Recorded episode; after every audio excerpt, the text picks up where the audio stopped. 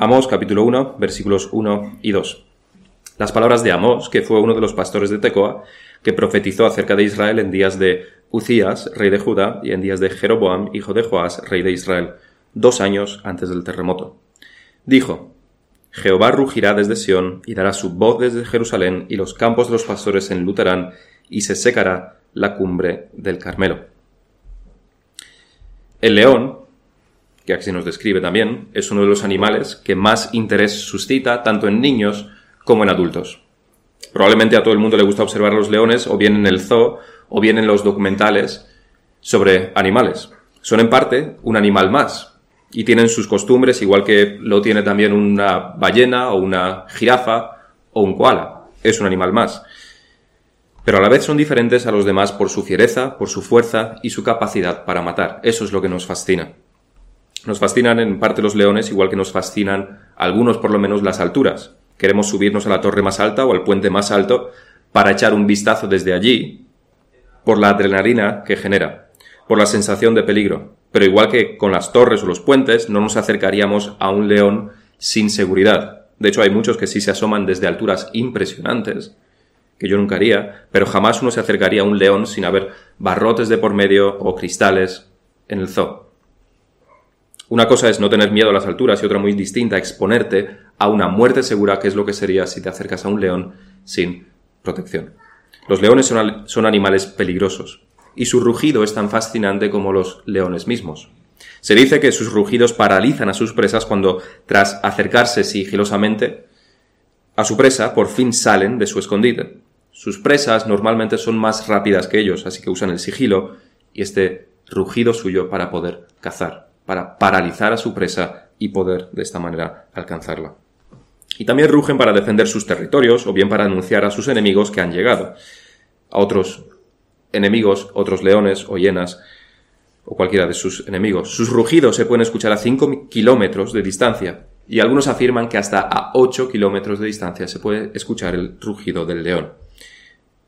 En cualquier caso, el rugido del león nunca es buena señal. Si eres otro león, significa que pronto vas a tener una encarnizada pelea que normalmente en las peleas de los, de los leones machos, de los leones, se saldan con un muerto. Si eres una gacela, un impala, una cebra, puede que escuchar ese rugido signifique tu muerte. Pero hay un solo Dios. Así que el rugido que en Amos escuchamos, este rugido de león, no dará lugar a una lucha entre varios dioses, entre varios leones. El rugido del que leemos aquí es el rugido del león que sale a cazar a su presa con violencia, con fiereza y con un poder que no puede ser contenido de ninguna manera. Solo queda esperar, sentir sus dientes apretando el cuello hasta la asfixia, que es como los leones matan a sus presas. Amós es el tercero de los profetas menores y en este día nos introduciremos a este profeta estudiando su contexto, lugar, tiempo, situación su mensaje en líneas generales y extrayendo alguna conclusión de todo esto. En primer lugar, vamos a ver el tiempo y el lugar de la profecía de Amós. Como sabemos, los profetas normalmente eran enviados o bien a Judá o bien a Israel. Judá estaba conformada por la tribu de Judá y Benjamín, aunque muchas veces no se le menciona porque era lo suficientemente pequeña como para no, no hace falta mencionarla, pero eran Judá y Benjamín. Y también la mayoría de los levitas que servían por supuesto en Jerusalén, aunque no tenían un territorio como tal. Así teníamos que Oseas fue también profeta para Israel y Joel fue profeta para Judá. Elías y Eliseo, aunque sin libro, fueron enviados también a las tribus del norte, a Israel. Isaías, Jeremías, Ezequiel fueron profetas para Judá, enviados a Judá. Y luego tenemos algunas excepciones, como Jonás, que fue enviado solamente a las naciones, a Nínive en particular. Así que Amós es enviado a las tribus del norte, a Israel. Como podemos leer en el primer capítulo, eso no quiere decir que no tenga nada que decir a las demás naciones o a Judá mismo, solo que su ministerio se centró en Israel. En cuanto al tiempo, Amós profetizó durante el siglo VIII a.C., es decir, aquello que va desde el 700 hasta el 800 a.C aunque no, aunque no, sabemos exactamente durante cuánto tiempo. Se calcula que fueron alrededor de 15 o 20 años que Amos estuvo profetizando y comenzó su profecía un poco antes que Oseas. Eran contemporáneos y además profetizando para las tribus del norte, para Israel. Esto lo encontramos en el primer versículo. Profetizó en, días de Ucías, rey de Judá, y de Jeroboam, rey de Israel. Ahora ambos reyes reinaron durante bastante tiempo, casi cuatro décadas, y por eso es tan difícil saber cuánto duró su ministerio. También nos hace saber que comenzó dos años antes de, del terremoto. No dice de un terremoto, sino que dice del terremoto. Y aunque nosotros no sabemos la fecha exacta de este terremoto, lo que sí sabemos es que fue un terremoto terrible, como probablemente no se haya dado en esa zona desde entonces. Josefo afirma, Josefo el historiador judío, afirma que este terremoto ocurrió cuando Ucías, rey de Judá, que se nos menciona aquí, quiso quemar incienso en el templo, algo que correspondía solamente a los levitas. Y tenemos realmente la narración de esto en Segunda de Crónicas, en el segundo libro de Crónicas, capítulo 26, versículo 16, que nos dice, mas cuando ya era fuerte, Ucías, este rey de Judá, su corazón se enalteció para su ruina, porque se rebeló contra Jehová su Dios, entrando en el templo de Jehová para quemar incienso en el altar del incienso. Y entre otras él, el sacerdote Azarías, y con él ochenta sacerdotes de Jehová, varones valientes. Eran valientes porque se estaban enfrentando a su rey. Y se pusieron contra el rey Ucías y le dijeron, no te corresponde a ti, oh Ucías, el quemar incienso a Jehová, sino a los sacerdotes hijos de Aarón que son consagrados para quemarlo. Sal del santuario porque has prevaricado, y no te será para gloria delante de Jehová Dios. Entonces, entonces Ucías, teniendo en la mano un incensario para ofrecer incienso, se llenó de ira, y en su ira contra los sacerdotes, la lepra le brotó en la frente delante de los sacerdotes en la casa de Jehová junto al altar del incienso. Y le miró el sumo sacerdote Azarías y, los, y todos los sacerdotes y aquí que la lepra estaba en su frente, y le hicieron salir apresuradamente de aquel lugar, y él también se dio prisa a salir, porque Jehová lo había herido.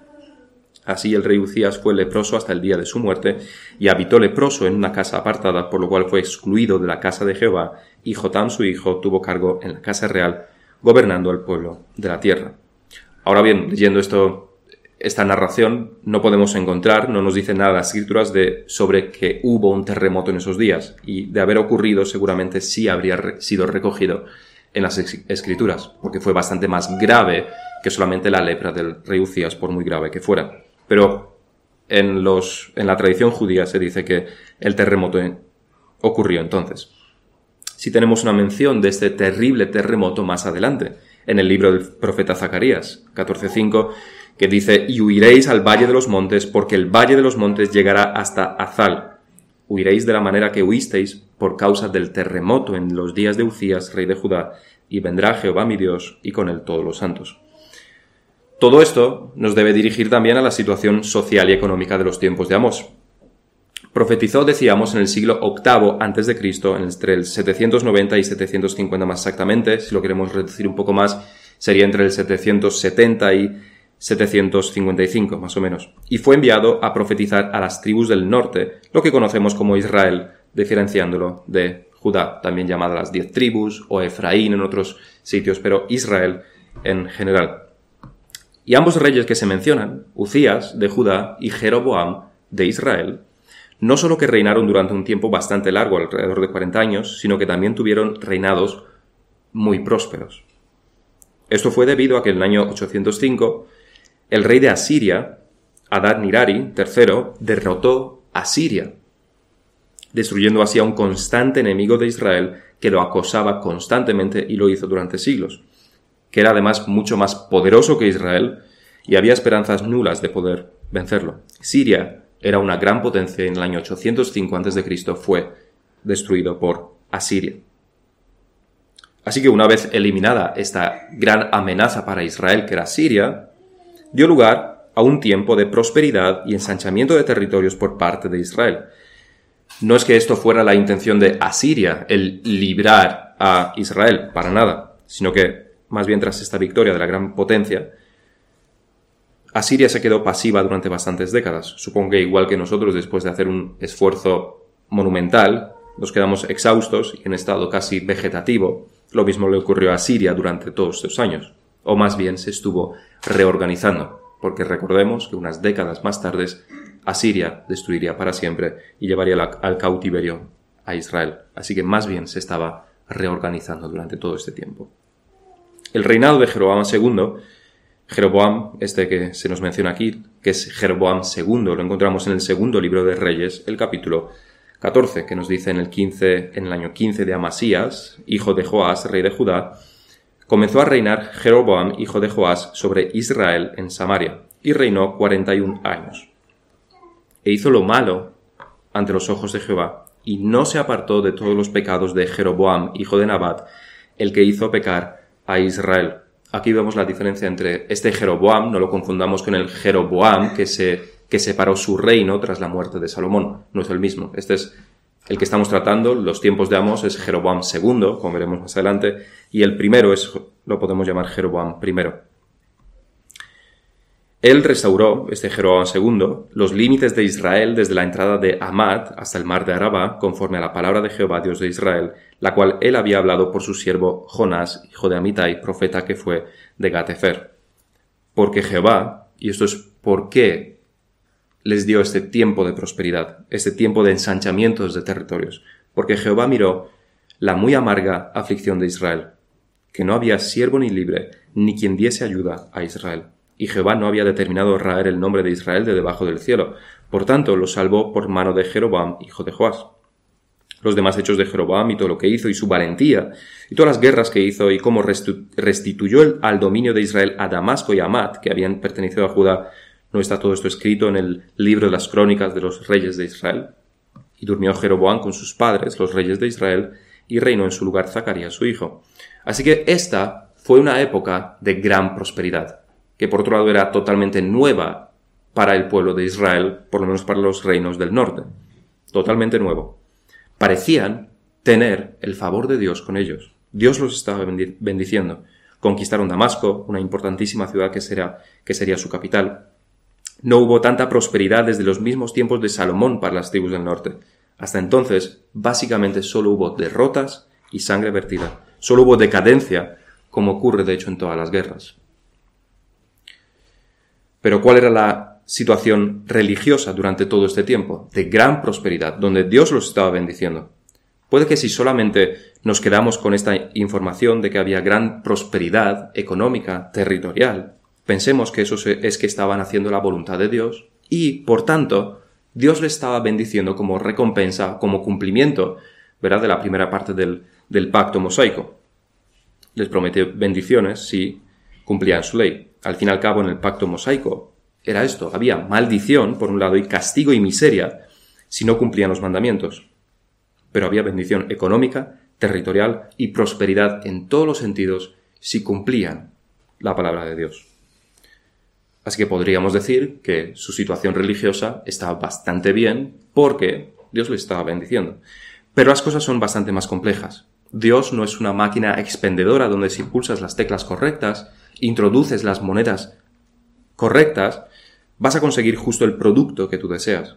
Y con esto no decimos para nada que Dios incumple sus promesas o que Dios incumple sus pactos. No estamos diciendo eso. Más bien significa que las cumple a su debido tiempo y como veremos ahora, es también un Dios de misericordia, como también leímos. Infinita hacia los suyos, pero limitada hacia los que no son suyos. Tiene misericordia, sí, pero limitada.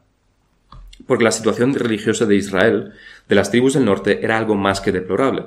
Era deplorable y así lo fue durante más de dos siglos desde el momento en que se dividieron los reinos. Es lo que en el versículo 24 leíamos que este Jeroboam II hizo lo malo ante los ojos de Jehová. No se apartó de todos los pecados de Jeroboam, hijo de Nabat, el que hizo pecar a Israel dos, casi tres siglos antes. No se apartó. Durante todo este tiempo hicieron el mal y Jeroboam II siguió haciendo el mal también, igual que Jeroboam I. Si hacemos memoria, y es importante que hagamos memoria, porque la Biblia no es una serie de relatos inconexos, sino que todo tiene una congruencia y todo ha sido escrito y nos ha sido dejado por una razón. Si hacemos memoria, cuando los dos reinos se dividieron como castigo por los pecados de Salomón, Jeroboam fue rey sobre los reinos del norte, sobre las diez tribus, sobre lo que sería conocido como Israel. El porqué de la división la encontramos en, el primer libro de Reyes, capítulo 11. Es un relato bastante largo, voy a leer solamente unos versículos. Dice, y se enojó Jehová contra Salomón por cuanto su corazón se había apartado de Jehová, Dios de Israel, que se le había aparecido dos veces, y le había mandado acerca de esto, que no siguiese a dioses ajenos, mas él no guardó lo que le mandó Jehová. Ese es el gran rey, Salomón. Y dijo Jehová a Salomón, por cuanto ha habido esto en ti, y no has guardado mi pacto y mis estatutos que yo te mandé, romperé de ti el reino y lo entregaré a tu siervo.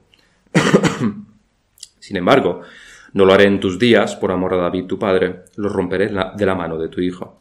Pero no romperé todo el reino, sino que daré una tribu a tu hijo, por amor a David mi siervo, y por amor a Jerusalén, la cual yo he elegido. Esta tribu, como decíamos, es la tribu de Judá, que se le queda la descendencia de Salomón, de David, Salomón, y que incluía también a Benjamín. Y podemos identificar en la historia de Israel cuatro grandes juicios, aunque otro, hubo, por supuesto, otros muchos, como podemos leer en el libro de los jueces, donde hay juicio tras juicio tras juicio, liberación tras liberación tras liberación. Estos cuatro, grandes juicios comienzan con este, la separación del pueblo de Israel en dos reinos distintos.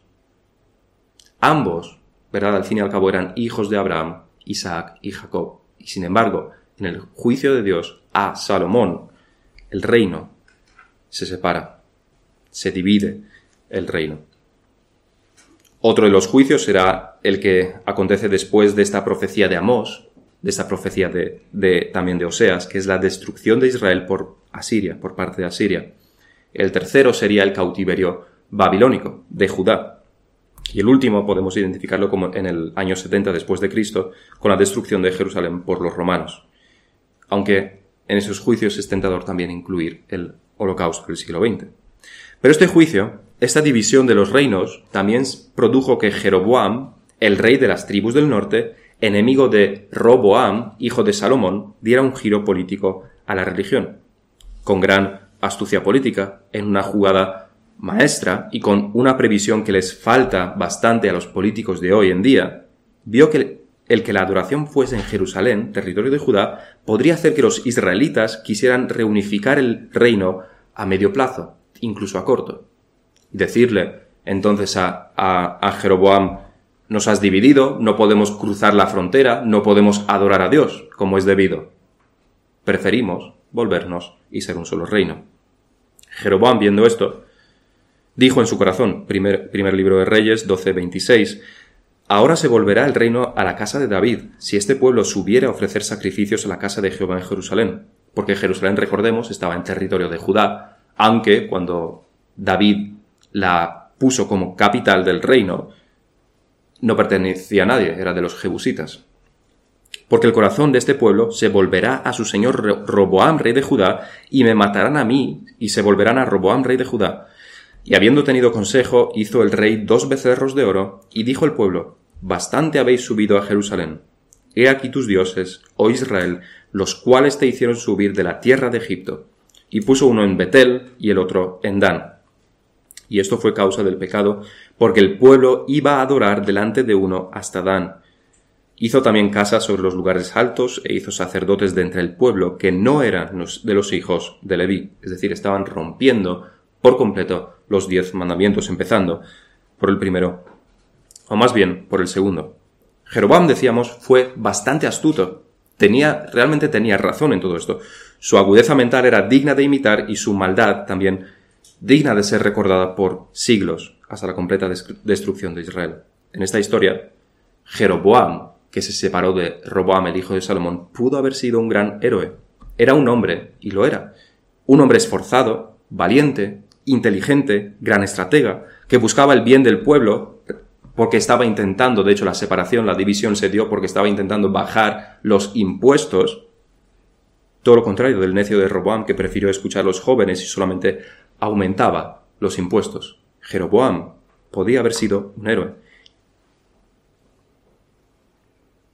Pero en todo esto, en sus decisiones, se convirtió en alguien peor incluso que este Roboam, hijo de Salomón y por todo esto Dios le castigó duramente a él y a su casa. Se puede ver la intensidad de esta traición a Dios en, el primer libro de Reyes 14, de cómo desperdició una grandísima oportunidad, cómo Dios le puso, puso a David, le levantó de la nada y le dio la oportunidad de hacer un gran bien al pueblo.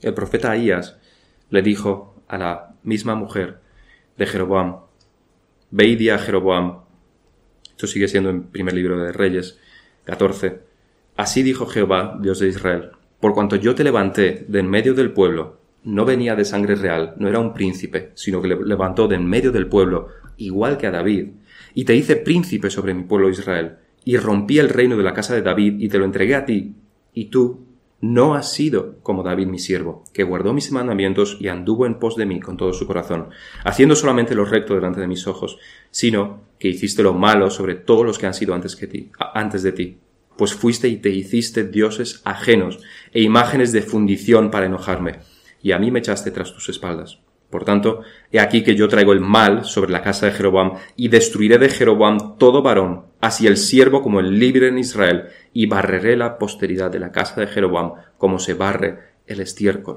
hasta que sea acabada. El que muera de los de Jeroboam en la ciudad lo, lo comerán los perros, y el que muera en el campo lo comerán las aves del cielo, porque Jehová lo ha dicho. Esta ruptura ocurrió por el año 930 a.C. y el reino de Israel fue destruido completamente en el 710 a.C. Y durante estos tres siglos, casi constantemente se repite la fórmula y anduvo en el camino de Jeroboam, el que hizo pecar a Israel. Se utiliza esta fórmula durante tres siglos para casi todos los reyes de Israel. Así es como Jeroboam fue recordado. Pudo haber sido recordado como David, el gran rey de Israel, pero fue recordado como el que hizo pecar a Israel durante tres siglos. Tuvo delante de él la oportunidad de ser un segundo David, pero en vez de eso fue una maldición para el resto de la historia de Israel. El rey de los tiempos de Amós, como decíamos, también se llama Jeroboam, pero claramente no hablamos del mismo. Deberíamos llamarle Jeroboam II, como decíamos. Y de este Jeroboam II se nos dice también, como leíamos, e hizo lo malo antes de los ojos de Jehová, y no se apartó de todos los pecados de Jeroboam, hijo de Nabat, el que hizo pecar a Israel. ¿Cuáles eran todos estos pecados? La corrupción de la religión, la idolatría, los sacerdotes no ordenados por Dios. En definitiva, sus pecados fueron apartarse de la ley pura, santa de Dios, algo que imitaron todos los reyes después de él. Este es el legado de Jeroboam. Así que la situación religiosa en los tiempos de Amós era bastante deplorable en el reino del norte. Estaban sumidos en una religión corrompida, corrupta por completo. Ellos pensaban que seguían sirviendo a Dios, a Jehová, y lo pensaban sin duda alguna, pero no lo hacían como se demandaba en la ley. Por eso decimos que su religión estaba corrupta. No era otra religión, era una religión corrupta. Y podemos saber que ellos pensaban servir a Dios porque al fabricar los becerros de oro, uno en Dan y otro en Betel, Jeroboam afirmó que estos te hicieron salir, subir de Egipto. Exactamente la misma fórmula que Aarón también usó al fabricar el becerro de oro cuando Moisés, cuando a Moisés se le estaba dando la ley. La misma, mismísima fórmula. No era, Jeroboam no es que no tuviera conocimiento. Tenía quizás más conocimiento que los demás y aún así hizo el mal. Pero más que eso leemos en el capítulo 5 de Amós que ellos esperaban, estos israelitas esperaban el día de Jehová pensando que sería un día de gran bendición para ellos. Se seguían considerando el pueblo de Dios, bendecidos por Dios, y esperaban el día de Jehová pensando que sería un día de bendición. Y el versículo 14 del capítulo 5 dice, buscando lo bueno y no lo malo, buscad lo, lo bueno y no lo malo, para que viváis, porque así Dios de los ejércitos estará con vosotros. Como decís, ellos decían que Dios estaba con ellos. Ellos decían que Dios estaba a su lado. Ellos adoraban a Dios. Ahora, claro, se permitían el lujo de tener algún Dios más, alguna festividad pagana, alguna indulgencia sexual y bastante injusticia, pero eso era solo en ocasiones, dirían ellos. Seguían, ellos decían, servían a Jehová y Jehová estaba además con ellos. ¿No veis la prosperidad que tenemos? Es decir, estaban haciendo justo lo contrario de lo que Dios les pedía y por supuesto el castigo no iba a tardar, como se nos dice en Amos. Su religión era, al fin y al cabo, una religión inventada por ellos mismos, no una religión sometida a los preceptos, a la ley de Dios. Pasemos ahora a ver quién fue este Amós, este profeta que nos trae la palabra, que les trajo la palabra y nos la trae a nosotros también. Primeramente debemos decir que Amós significa carga o el que lleva una carga. como es el caso realmente de todos los profetas. Tal como nos dice el versículo 1, Amós era un pastor de Tecoa, que estaba al sur de Belén, es decir, en Judá. Su origen era de Judá, no era de Israel, pero Dios le llevó a profetizar para el reino del norte.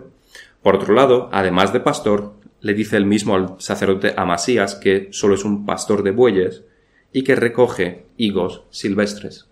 Esa es toda la descripción que Amós hace de sí mismo. Boyero y que recoge higos silvestres. silvestres. Hay algunos que dicen que Amós era adinerado porque la palabra que se usa para pastor se refiere a que tenía muchos rebaños, como se dice de uno de los reyes de Edom pero no hay suficiente peso en este argumento. Y con las palabras del mismo Amós, que es solo un boyero, eso es lo que decía él mismo, es solo un boyero y que recoge higos silvestres, hay muchas más posibilidades de que fuese de origen más bien humilde. No tenía ni sus propias higueras. Si hubiera sido rico, adinerado, hubiera tenido por lo menos sus propias higueras para recogerlas, pero las recogía de los campos. Y eso tiene también sentido desde el punto de vista de lo que Dios quiso hacer con Amós, que era enviarles a alguien completamente diferente a lo que era el reino en esos momentos.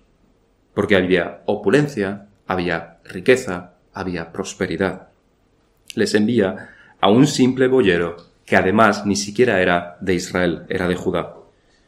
Pero no solo eso, sino que Amós ni siquiera era profeta o hijo de profeta, dice él mismo no fue educado o criado para serlo.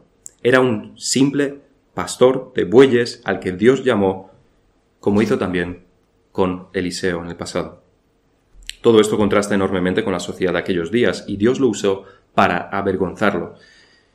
Esto se corresponde, por supuesto, a los planes de Dios, que por medio de lo débil y por medio de lo menospreciado, Él lo usa para los más altos propósitos, incluido el estar delante de los reyes para reprenderlos por sus pecados, como hizo Amós.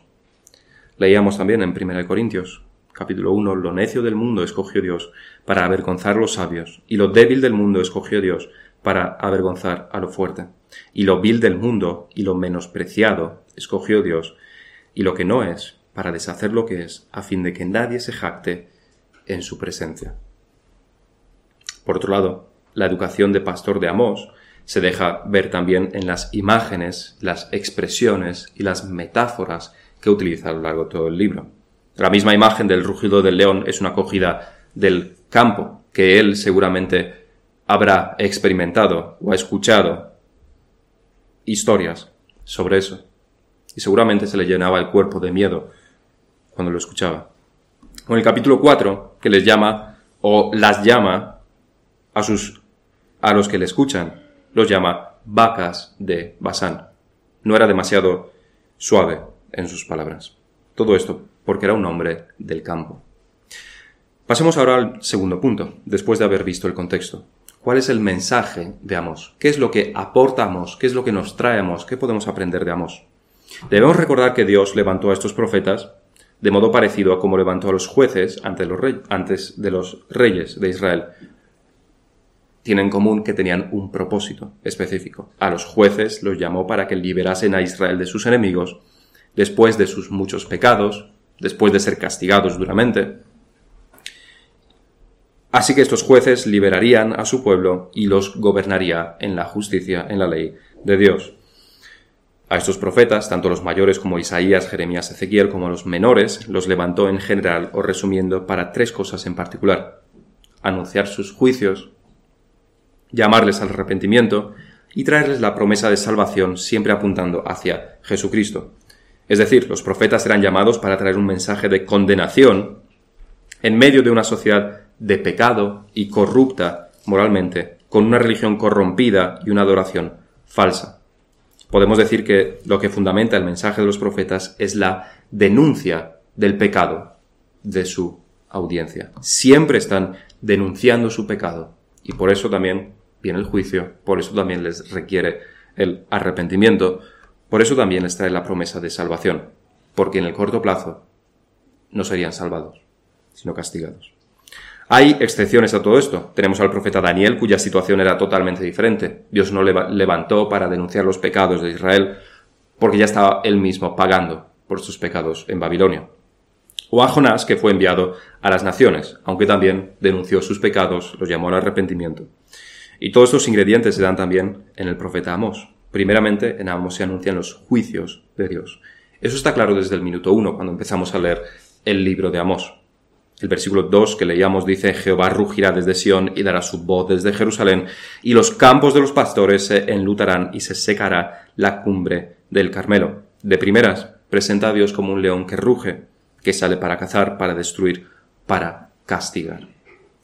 Algo bastante común también en los profetas es que no solamente anuncian juicios para su audiencia primaria, sino también, muchas veces, anuncian juicios para las naciones. Lo veíamos en Joel y lo tenemos en Isaías y en Naumi y y Jonás profetizan sobre Nínive como ejemplos.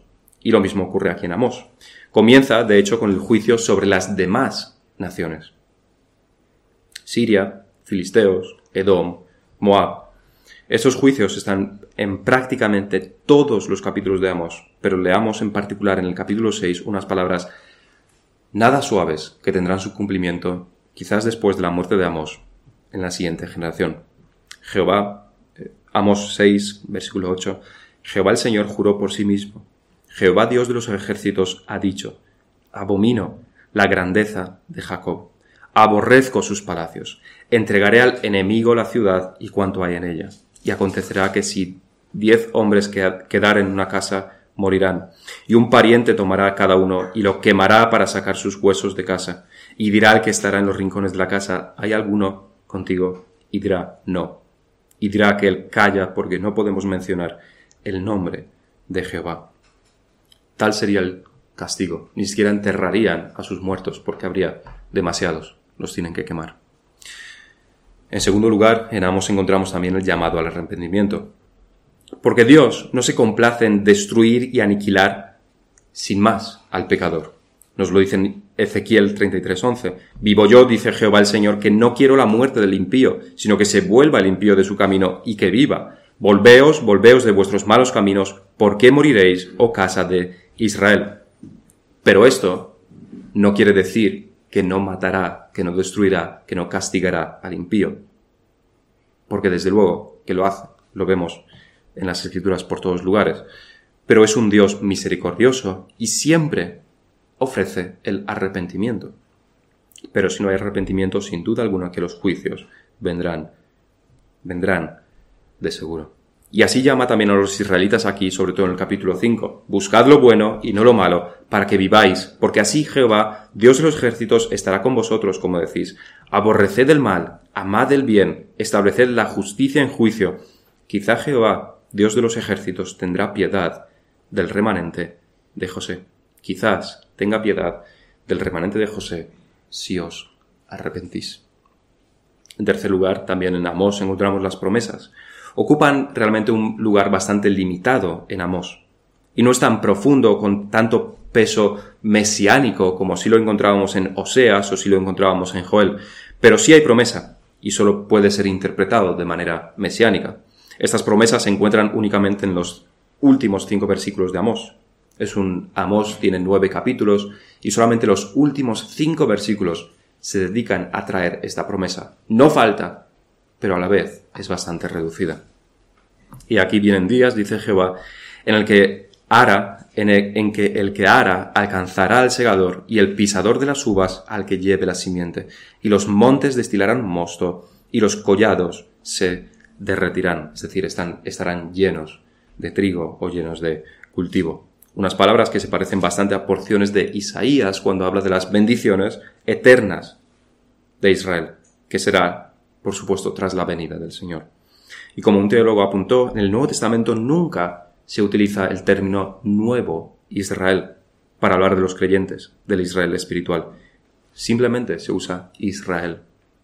Como mucho se usa el término el verdadero Israel o el verdadero israelita, pero nunca nuevo Israel. No somos una segunda opción, no somos el plan B de Dios, no somos de la segunda división, sino que somos el Israel de Dios. Eso es lo que la Biblia afirma sobre nosotros. No somos una segunda versión o una versión mejorada siquiera. No somos una el plan B de Dios. Somos el Israel de Dios. En tercer lugar, tras haber visto el contexto y el mensaje de Amós, vamos a meditar en qué podemos aprender para nosotros, qué es lo que nosotros podemos, cómo nosotros podemos aplicar esto. Hemos dedicado bastante tiempo a la historia que hay detrás de Amós. La división de Israel, la instauración de la nueva adoración por parte de Jeroboam I y los tiempos prósperos de Jeroboam II. ¿Qué nos enseña todo esto? No solamente hechos, no son solamente hechos interesantes que lo son, pero como decíamos, todo esto tiene un propósito en el plan de Dios, en el plan de salvación de Dios, y tiene un propósito también en cuanto a que fueron escritas para nosotros, como nos decía el apóstol. Y uniendo la realidad espiritual de que la religión era una religión falsa y corrupta, con la verdad histórica de la prosperidad en tiempos de Jeroboam II, debemos concluir lo siguiente. Nunca debemos juzgar nuestros caminos según nuestra prosperidad. Nunca juzgues tus caminos, tu estado espiritual, según lo bien que te vaya. Es un grave error hacerlo. Si los israelitas se hubieran juzgado por su prosperidad, habrían concluido que estaban en el camino correcto, que tenían la aprobación de Dios, de que Dios los estaba bendiciendo porque ellos le estaban sirviendo dirían al final no era tan importante el segundo mandamiento. Dios nos está bendiciendo, Dios está aprobando todo lo que hacemos. Y realmente eso es lo que ellos hicieron. No se daban cuenta de lo patética que era su situación. Pensaban que su prosperidad significaba que estaban en paz con Dios, tenían la aprobación de Dios. Eso es lo que ellos pensaban. No se daban cuenta de lo patética que era su situación. Durante dos siglos y medio Dios, los estuvo castigando y oprimiendo por medio de los pueblos vecinos, y solamente por su misericordia los dejó respirar en ese tiempo. Pero no porque algo hicieran ellos bien, sino que porque, sino porque Dios se compadeció. Esto salió de Dios mismo. La iniciativa estuvo en Dios. Es lo que leíamos en segundo de Reyes 14, porque Jehová miró la muy amarga aflicción de Israel, como decimos, durante dos siglos y medio, oprimidos. No había ni siervo ni libre ni quien diese ayuda a Israel, y Jehová no había determinado raer el nombre de Israel de debajo del cielo. Por tanto, lo salvó por mano de Jeroboam, hijo de Joás. Nada se menciona aquí sobre que ellos hicieran algo bien. Más bien todo lo contrario. Ellos seguían haciendo el mal, seguían haciendo el mal desde, desde hacía dos siglos y medio. Su situación era patética, era digna de pena, era deplorable. Dios tuvo misericordia de ellos y les dio estos buenos tiempos, estas casi cuatro décadas de prosperidad. Y esto nos enseña también a nosotros. Juzgamos nosotros nuestros caminos según lo bien o lo mal que nos está yendo. Usamos, usamos como argumento cuando somos reprendidos el que tenemos unas vidas tranquilas y prósperas. Entonces, ¿eso es porque Dios está de acuerdo con lo que hacemos? Esto puede estar bastante profundo en nuestro subconsciente. Juzgamos nuestro estado espiritual en base a lo bien que nos va económicamente o socialmente, o en cuanto a que tenemos buena salud. Está enraizado en nuestras mentes, en nuestros corazones. Lo hacemos sin pensarlo. El pecado y Satanás se han, encargado de que así sea. Como todo me va bien, entonces eso es que estoy espiritualmente bien. Y si alguien me dice lo contrario, le muestro, le demuestro que todo me está yendo bien, Dios me está bendiciendo. Pero hermanos, solo hay una medida para medir nuestro estado espiritual. La ley de Dios, las escrituras. Nuestra situación en cuanto a estado de salud o el estado económico no las debemos ignorar nunca. Desde luego que Dios controla todo esto, pero aprendamos de Israel. Durante dos siglos y medio fueron castigados por su falsa adoración. Esta miseria debería haberlos llevado al arrepentimiento, de haberlo comparado con la ley, con las escrituras. Después tienen un tiempo de prosperidad, que también deberían haber juzgado según la ley. Mirad, nosotros solamente hemos pecado, pero Dios es misericordioso con nosotros y en su gran paciencia en su gran amor, en su gran misericordia, aún así nos ha bendecido. Arrepintámonos. Ambas cosas, a la luz de la ley, deberían llevar al arrepentimiento. ¿Juzgas tú tu estado espiritual según tu prosperidad? ¿Crees que estás en el camino correcto porque todo te está yendo bien? Si es así, debes salir del engaño, salir de la necedad, salir de la oscuridad en la que estás atrapado y venir a la luz de las escrituras. O tenemos también el caso contrario, porque no estás progresando económicamente, porque tu salud es débil. ¿Por eso crees que estás yendo por el camino equivocado? ¿O por el bueno? Recordemos, Dios no nos promete prosperidad financiera ni salud perpetua. Y por otro lado, Dios es misericordioso y nos da mucho más de lo que merecemos, por eso estamos vivos. Pero juzguémonos según la ley, no según nuestras experiencias, no según nuestro estado económico de salud. Según, juzguémonos según los preceptos y mandatos, juzguémonos según las enseñanzas de las escrituras de los apóstoles, juzguémonos en base también a lo que nuestro pastor nos está diciendo. No levantemos los muros de la experiencia para justificar nuestros actos. Esto es, hacer esto es una disciplina y es bastante más difícil que levantar una serie de pesas, porque está en la mente y en el corazón. Es bastante más difícil. Pero no uses tus experiencias para justificarte. No uses tu prosperidad para justificarte. Ponte delante de la ley para ver tus pecados. Y entonces, al arrepentirte, el que te justificará será Cristo. La única medida de la aprobación de Dios es el vivir una vida de obediencia por medio de la fe en Cristo. Nada más, nada más. Lo demás son solo engaños de Satanás que los utiliza para llevar a la gente al infierno. Si cambiamos las palabras de Pablo en Gálatas 5.6 para aplicarlo a este caso, podemos decir, porque en Cristo Jesús, Él se está refiriendo a la circuncisión, incircuncisión, si lo cambiamos, podemos decir, porque en Cristo Jesús ni la prosperidad económica ni la salud valen algo para justificarnos. Ni la miseria ni la enfermedad tampoco, sino que solo cuenta la fe que obra por el amor. Esto es lo que cuenta. En base a esto nos debemos juzgar. La fe que obra por el amor. Y el amor es también a la ley de Dios. Vamos a terminar en oración.